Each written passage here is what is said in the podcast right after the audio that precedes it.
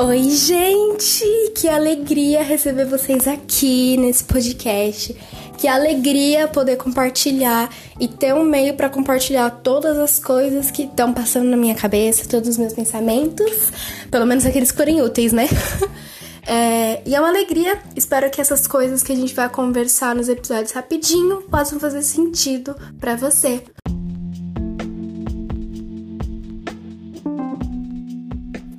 Bom, eu acho que antes de mais nada eu tenho que explicar para vocês de onde veio esse nome Fala Amendoeira. Amendoeira, para quem não sabe, é a árvore de onde vem as amêndoas, né? É, é uma árvore que eu sempre admirei, que eu acho muito bonita, tanto a oriental quanto a ocidental. É uma árvore maravilhosa, muito bela, tipo, muito bonita mesmo. Se você pode, joga aí no Google pra você dar uma olhadinha. É... E é, o que mais me atrai na amendoeira não é só a beleza dela, mas também o seu significado bíblico. É, na Bíblia, amendoeira significa tipo God's time is always perfect. O tempo de Deus é sempre perfeito. Então, é, a amendoeira, ela sempre foi uma árvore que no hebraico ela tinha um, um, uma pronúncia parecida com atraso e com tempo certo. É mais ou menos isso.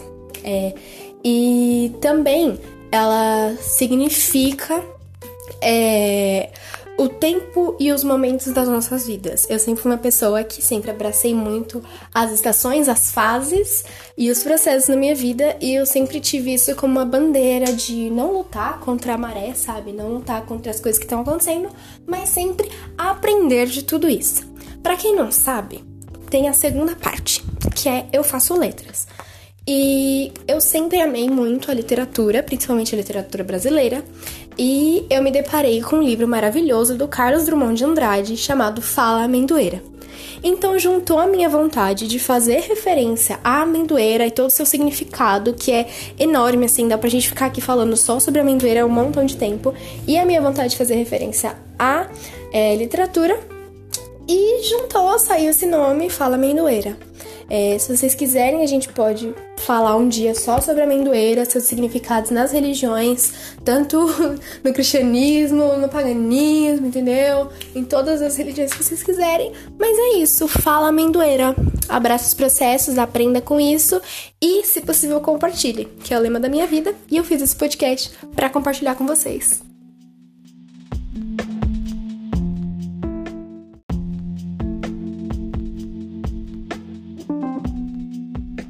Dito todas essas coisas, né? Dei todas as explicações para vocês se sentirem bem bem-vindos.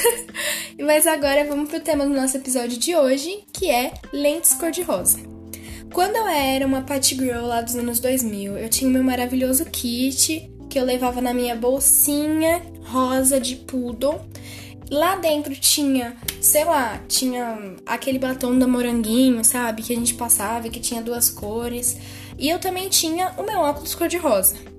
Se você não foi uma party girl dos anos 2000, se você não é uma menina, ou então é uma menina que não teve um óculos cor-de-rosa, nem esse kit, é mais ou menos um óculos Ray-Ban, sabe? Aqueles aviador que você coloca e deixa absolutamente tudo ao seu redor laranja.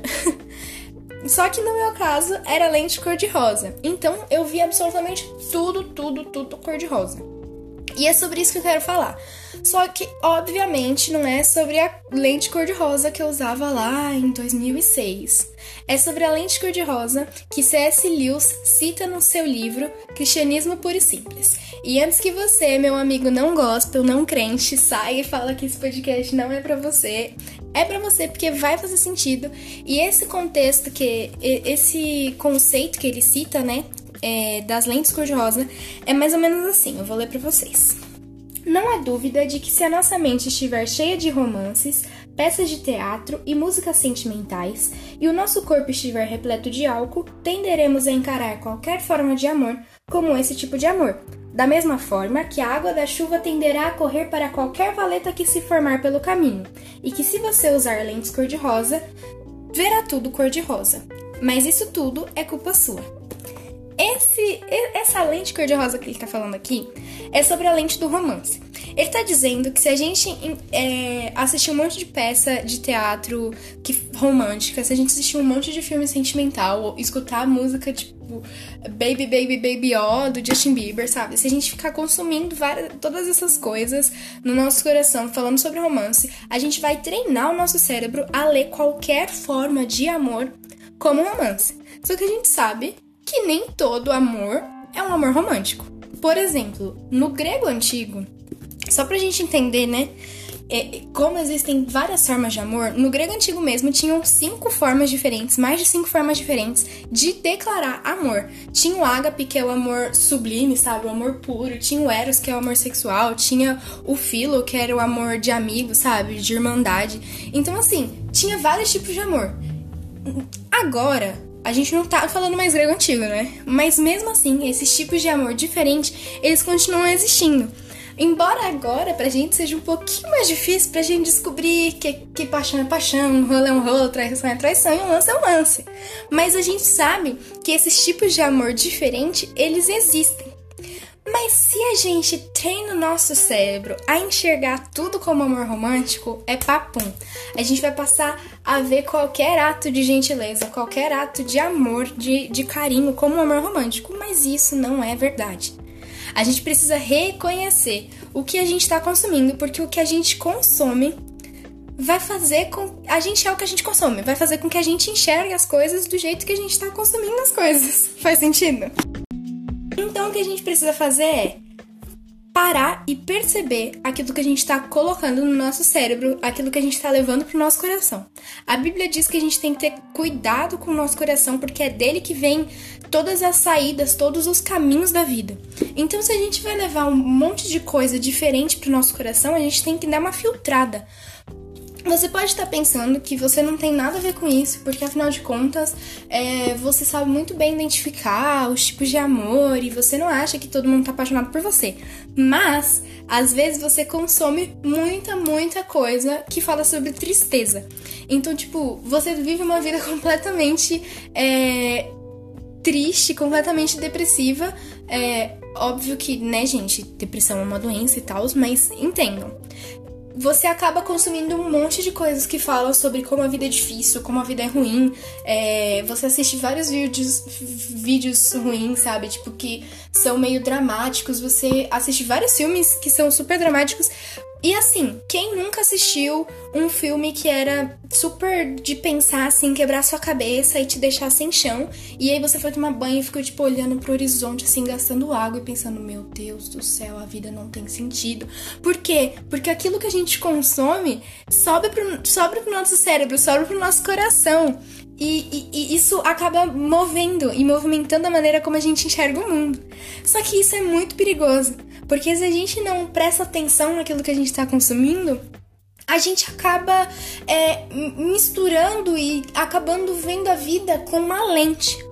Só que a gente tem que prestar atenção nisso, porque o que faz a vida ser bonita, o que faz o mundo ser bonito, a existência ser bonita, é porque a vida ela tem várias cores. É, se a gente por exemplo, um daltônico, é, ele não enxerga todas as cores. Só que um dos momentos, assim, que mais marcam quando eles conseguem é quando eles recebem aquele óculos que eles passam a ver tudo colorido. Por quê? Porque eles começam a enxergar a beleza do mundo, todas as cores e tal. E a gente tem que fazer isso também, porque às vezes a gente tá colocando essa lente que impede a gente de ver todas as cores. Só que a gente precisa tirar essa lente cor-de-rosa, a lente azul da tristeza e até a lente vermelha da raiva. Eu tô falando umas cores aleatórias aqui, mas só pra gente entender e contextualizar. Porque às vezes a gente fica assistindo aqueles filmes de revolução, tal, guerra, a gente tem que, sabe, tem que mudar a sociedade, não sei o quê. E tem que mudar a sociedade mesmo. A sociedade, assim, tá uma decadência que vai de mal a pior. Mas se a gente sempre consumir isso, tá sempre escutando aquelas músicas ali que vão falar da revolução e tal, da revolta e, sabe, isso vai subir pro seu coração. Você vai passar a ser involuntariamente dominado por uma raiva. E de repente você vai querer sacar uma peixeira e todo mundo. Só que você sabe, eu sei, eu sei que você sabe, todo mundo sabe que a gente precisa ponderar isso e que a gente precisa amar as pessoas que estão no nosso redor, a nossa família, os nossos amigos e que a gente não pode acabar descontando nos nossos familiares, nas pessoas que estão próximas da gente, as revoltas que a gente tem com o mundo. Isso não vai fazer bem nem para eles, nem para os seus, seus relacionamentos extrapessoais, né? Tipo, seus relacionamentos com o pessoal. Então, tipo, gente, a gente tem que ponderar tudo aquilo que a gente leva pro nosso coração. Quando a gente coloca essas lentes, a gente se priva de ver o mundo na sua beleza. A gente se priva de ver a vida bela como ela é. A gente precisa tirar essas lentes é, deturpadas, sabe? Essas lentes cor-de-rosa, essas lentes vermelhas, azuis. Sabe? A gente precisa passar a enxergar realmente a vida como ela é.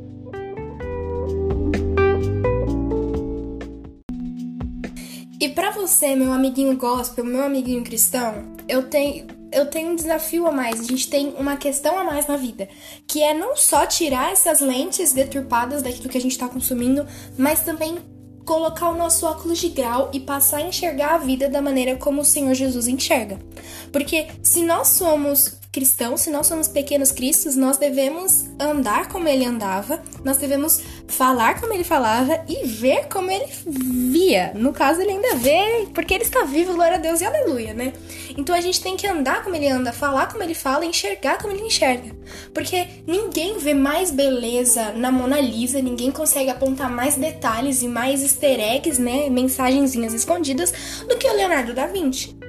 E ninguém consegue enxergar e apontar mais beleza e significado na vida humana do que o Criador, quem nos fez, o nosso Pai Celeste. Então, assim, ao invés de a gente gastar toda a nossa energia lutando contra nós mesmos, se a gente expor os nossos sentimentos, expor é, a nossa visão de mundo a Deus, eu tenho certeza de que Ele vai nos ajudar a enxergar a vida da melhor maneira possível. Eu tenho certeza absoluta de que Ele não vai te dar um óculos para miopia se você tem astigmatismo. Eu tenho certeza absoluta disso. Eu tenho certeza que cada um recebe conforme a sua necessidade, cada um recebe conforme a sua compreensão e assim nós vamos avançando. Então, se você passar a enxergar a vida como o Senhor enxerga, você vai enxergar muito mais beleza, muito mais significado, muito mais aprendizado. E agora, voltando a falar com todo mundo, não só com a galera gospel, é, quando nós enxergarmos a vida como ela é, nós vamos poder aproveitar todos os momentos. Quando a gente parar de estar tá nessa gana por viver um relacionamento, a gente vai conseguir de verdade aproveitar os momentos com os nossos amigos. Quando a gente parar de enxergar a vida com esse drama, com essa tristeza, com esse pesar, a gente vai conseguir abraçar os momentos felizes que a gente passa, até mesmo sozinho na nossa solitude. Quando a gente largar um pouquinho de mão desse sentimento de raiva e de necessidade por uma revolução, a gente finalmente vai conseguir aproveitar os momentos em amor com a nossa família. Então, tudo é uma questão de equilíbrio. É claro que na vida a gente tem o romance, a gente tem a tristeza, a gente tem a alegria é, e a gente tem a raiva também. E, inclusive, quando nós depositamos todos esses, esses sentimentos aos pés de Deus, né, aos pés do Criador, nós vamos conseguir é, utilizar esses sentimentos através da redenção para coisas boas, porque quem sabe através dessa raiva a gente não consiga realmente revolucionar o mundo. E por revolucionar o mundo, eu não digo o mundo todo, sabe? Mas o seu mundo, o lugar onde você está inserido, a sua faculdade, a sua família principalmente, sabe? o seu lar, a sua casa, é, o ambiente dos seus amigos. Você pode ser um agente de transformação para esse mundo. Você pode, através é, dos seus sentimentos, mudar tudo. É, uma vez eu escutei do missionário maravilhoso chamado Elton, e ele dizia assim: que o que eu penso determina o que eu sinto, e o que eu sinto determina o que eu faço. E com a licença do Elton aqui, eu quero adicionar um: o que eu consumo, o que eu consumo determina o que eu penso, e o que eu penso determina o que eu sinto, e o que eu sinto determina o que eu faço. Então que logo nesse, nesse start, nesse comecinho de consumir, a gente já possa abrir nossos olhos. para não gastar todo o nosso tempo é, com uma única coisa, com um único tipo de música, um único tipo de é, filme, de série, mas que a gente possa entender que tudo isso vai moldar a maneira como a gente vê o mundo. E que quando essa maneira de ver o mundo for moldada, os nossos pensamentos eles vão estar tá prontinhos, sabe? E, e os nossos sentimentos eles vão ser gerados a partir dos nossos pensamentos. E as nossas ações vão se concretizar à medida que a gente tem no nosso coração, nos nossos pensamentos, gerado todas essas coisinhas prontas como bloquinhos, botõezinhos assim de gatilho, sabe? Então que a gente possa realmente refletir sobre isso, que você possa pensar sobre aquilo que você tem consumido, que tudo isso possa fazer sentido para você. E é isso. No mais, gente, eu convido você a se concentrar naquilo que é verdadeiro, naquilo que é nobre, naquilo que é puro, naquilo que é correto, que é amável e que é admirável. Porque eu tenho certeza que se você passar aquilo que você está consumindo, é, pensando, sentindo e fazendo sobre esse filtro daquilo que é bom, nobre, puro, correto e admirável, eu tenho certeza que você não vai fazer nada de ruim, sabe? Que você não vai investir seu tempo em uma coisa ruim, passageira, mas eu tenho certeza que seu coração vai ser voltado, seu coração vai se voltar para tudo aquilo que é nobre, eterno e urgente. Que o seu coração vai realmente poder concretizar através das suas ações coisas boas que realmente ninguém vai poder botar defeito, porque ninguém pode botar defeito no que é amável, no que é puro e no que é nobre.